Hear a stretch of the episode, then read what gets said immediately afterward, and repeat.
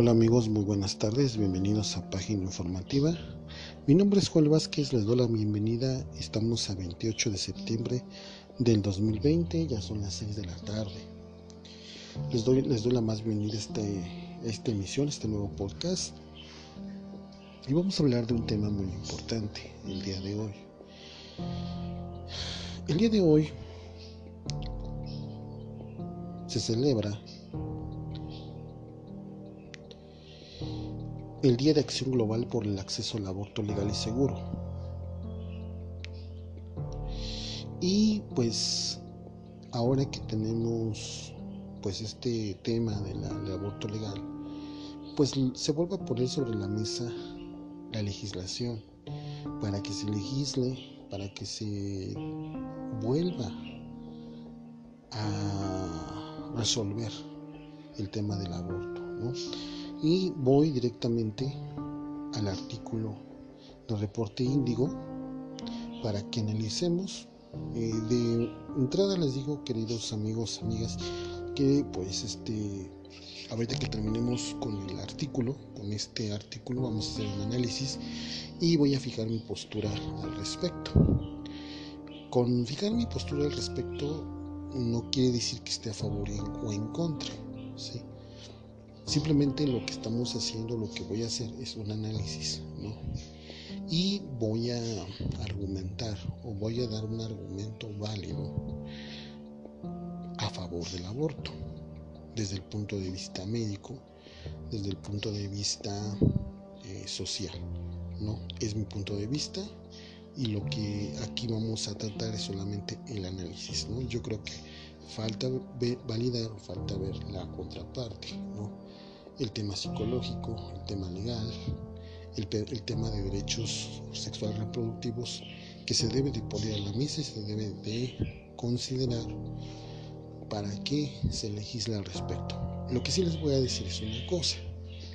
Sí estoy de acuerdo en que la mujer decida, que decida sobre su cuerpo, que decida sobre su sexualidad y que decida sobre lo que quiere o lo que opina, lo que piense en materia de derechos sexuales.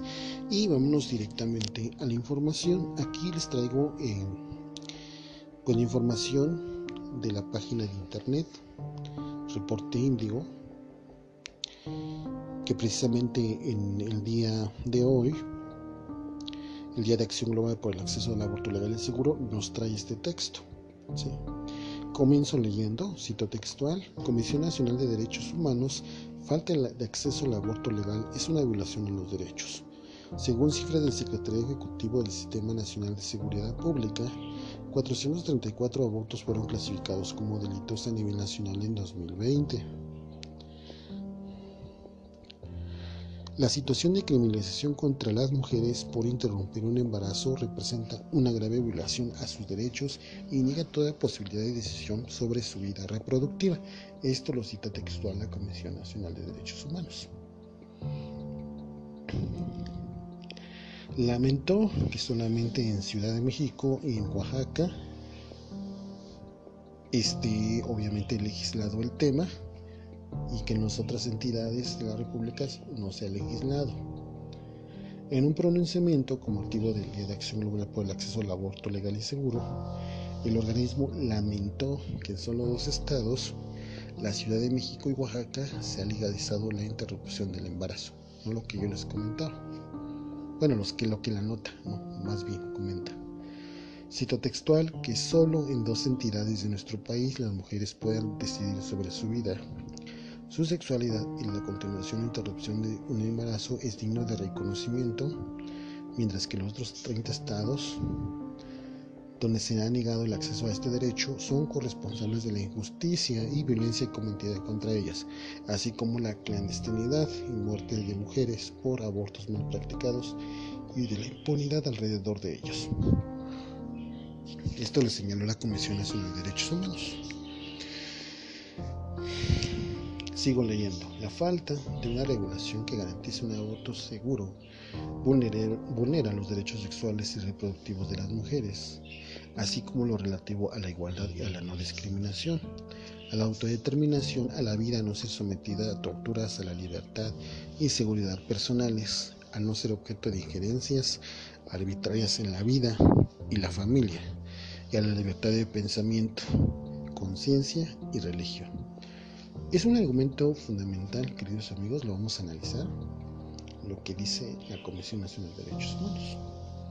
El tema del acompañamiento de mujeres. Dice que la falta de una regulación que garantice un aborto seguro vulnera los derechos sexuales y reproductivos de las mujeres. ¿Qué podemos nosotros indicar como derechos sexuales? Básicamente derechos sexuales, en este caso aplica para hombres y mujeres, prácticamente eh, tiene que ver con el derecho a decidir su vida sexual, con responsabilidad, con sanidad, con protección.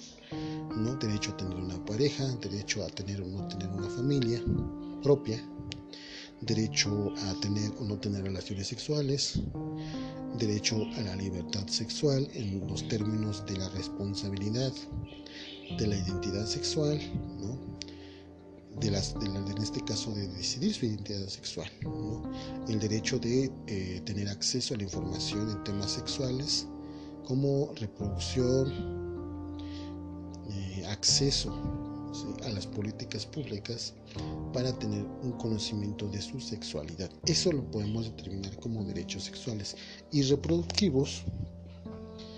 Los derechos reproductivos, en especial de las mujeres, tienen que ver con acceso a los métodos anticonceptivos, fundamentalmente acceso a tener información clara, precisa y objetiva de cómo usar métodos anticonceptivos, productos que le, que le faciliten una planeación o una planificación familiar. Sí, o definitivamente tener derecho, por ejemplo, a, pues a cuidarse en, en temas de tener o no tener hijos.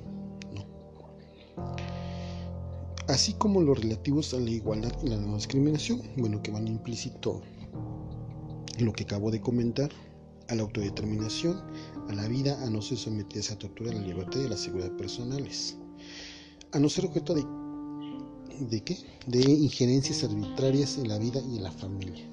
¿A qué voy con esto? Que es muy importante lo que toca en la Comisión Nacional de Derechos Humanos pues ser objeto de críticas, de burlas, de discriminación por parte pues de la familia, ¿no? Muchas veces, eh, no en mi círculo cercano de mi familia, sino por ejemplo en familia más lejana como tías, tíos, primas, primos, ¿no? O sobrinos, sobrinas, pues nos enteramos de la injerencia, ¿no? De, de que hace la propia familia, ¿no? Para criticar o aprobar o desaprobar si una mujer tiene que tener hijos, si se casa, si por qué no se casó, ¿no? que se va a quedar a vestir santos, ¿no? ¿Por qué se le da valor, por ejemplo, más a la mujer que a veces está en casa, ¿no? Con las labores domésticas del hogar y se le ve mal, por ejemplo, que una mujer sea profesionista. Ese es un ejemplo, ¿no? Hay muchos más, pero eso es un ejemplo de la injerencia eh, de la familia, pues en temas de derechos de las mujeres, decidir, tener pleno consentimiento y sobre todo pues esa estigmatización a la mujer, ¿no? Que debe de ser reprobada absolutamente. Por eso sí es importante valorar lo que dice la Comisión Nacional de Derechos Humanos en este tema. ¿sí? Libertad de pensamiento, conciencia y religión, las creencias de cada persona, si las mujeres se cree o no creer, de tener o de saber qué hacer ante una determinada situación en temas sexuales, pues obviamente eh, tiene mucho que ver. Bien, continúo leyendo. La situación de discriminación jurídica y la injusticia social también naturaliza la violencia institucional contra las mujeres con argumentos basados en prejuicios, religiones o posiciones personales, por encima de los derechos humanos, la laicidad y el mandato constitucional de la igualdad y no discriminación. Bueno, aquí habla particularmente la Comisión de Derechos Humanos el tema de la religión, ¿no? Ya ustedes sabrán qué religión eh, está ahí tras, tras bambalinas, ¿no? peleando por el no aborto. ¿no? ya lo sabemos todos, no es necesario que lo, lo repita aquí. ¿no? pero eso obviamente eh, que no debe de estar sujeto a religiones o religión y que se debe de fundamentar en la Carta Magna, en derechos humanos, en la separación de iglesia y Estado y al mandato constitucional, es decir, de la ley, que lo que se resuelva venga de la legislatura, venga de la ley, venga de nuestra constitución, ¿no? y la ley que favorezca a las mujeres. Bien.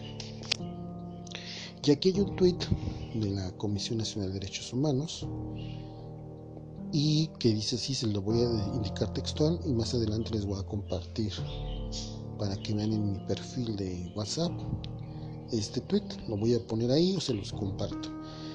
Dice así, la Comisión Nacional de Derechos Humanos se pronuncia por el respeto al derecho a decidir de las mujeres base de su dignidad y derechos humanos. El Estado debe de garantizar, ojo, sus derechos sexuales y reproductivos, así como los de la educación sexual y acceso al aborto efectivo realizado por profesionales de la salud. Y resume en pocas palabras lo que estamos tratando, ¿no? cómo eh, se debe de llevar a cabo pues conforme a la ley y conforme al derecho el tema del aborto para que sea discutido y en su caso eh, sea legislado. Bien, queridos amigos, y hasta aquí la nota. Ahora yo les voy a comentar mi argumento. Quiero dejar claro que es mi postura solamente en el tema del aborto, en el tema médico. Cuando hay casos donde la madre, o en este caso la mujer, corre peligro ante una situación inesperada producto de enfermedades o producto pues de malformaciones del producto, ¿no? Donde se permite pues el aborto, Y yo que he estado en temas o muy cercano, de hecho mi, anterior empleo fue en temas de, pues de salud, ¿no? Estaba trabajando en un laboratorio y pues bueno, yo vi o no sé, más bien nos empapamos de este tipo de situaciones qué pasa cuando hay un tema de aborto en el tema este, médico. ¿no? Y les voy a poner dos ejemplos muy sencillos para que podamos entender, sin profundizar eh, tanto, para no confundirlos. Pero por ejemplo, voy a poner el primer caso. ¿no? Supongamos que una señora vive con su esposo. Sí, es un ejemplo nada más y pues eh, eh, se están cuidando, se están protegiendo, pero en el momento pues la señora pues tiene una situación de embarazo y este, yendo a revisión, la futura mamá, el médico le dice que continuar con el embarazo pues puede llevar a obtener consecuencias a su salud y sobre todo a que pueda inclusive perder la vida, ¿no? supongamos porque pues el feto presenta alguna malformación, porque este, la, mujer tiene una enfermedad que en caso de que pueda tener este, a su hijo le podría producir consecuencias o secuelas, perdón, de por vida, ¿no? Entonces ahí se legisla, si el médico ve, da su dictamen, obviamente habla con ella y pues bueno, se hace el aborto en, este tema, ¿no? Porque pues bueno, hay que salvar el, a, la mujer, ¿no? Y ese sería un caso, Y en segundo caso que planteo, segundo ejemplo, pues bueno, es cuando, por ejemplo, producto de violencia sexual, pues la mujer queda embarazada, ¿no? Y por ejemplo, aquí en la Ciudad de México, mediante ciertas, ciertos procesos, pues le accede al aborto. Entonces, pues ya de una manera la mujer está decidiendo y es algo que ya no tiene que, inclusive por seguridad ¿no? de la propia mujer, ya no tiene que recurrir a lugares clandestinos o no estén autorizados, o que no estén autorizados, perdón, para practicarlo. ¿no? Entonces, son dos casos a lo mejor distintos, pero van enfocados hacia el efecto del aborto. Entonces, es un tema que desde mi punto de vista yo como lo, conozco desde el punto de, vista médico, puede ser de mucha utilidad para darle seguridad y salvar la vida de la mujer. Ese sería uno de mis argumentos eh, que yo estoy manifestando. Ojo en el tema médico para que la mujer pueda acceder al aborto. Son dos ejemplos, una mujer adulta, una mujer joven, ¿no? que pasan por distintas situaciones, ¿no? y que pues quieren ellas abortar. Entonces, ahí está el tema, ahí está el análisis y solamente estamos analizando dos casos. Falta la parte legal, falta que en temas en la legislación mexicana vigente, pues pueda poner a las, a las mujeres las herramientas básicas indispensables para que puedan acceder pues las mujeres a una libre eh, vida de violencia, ¿no?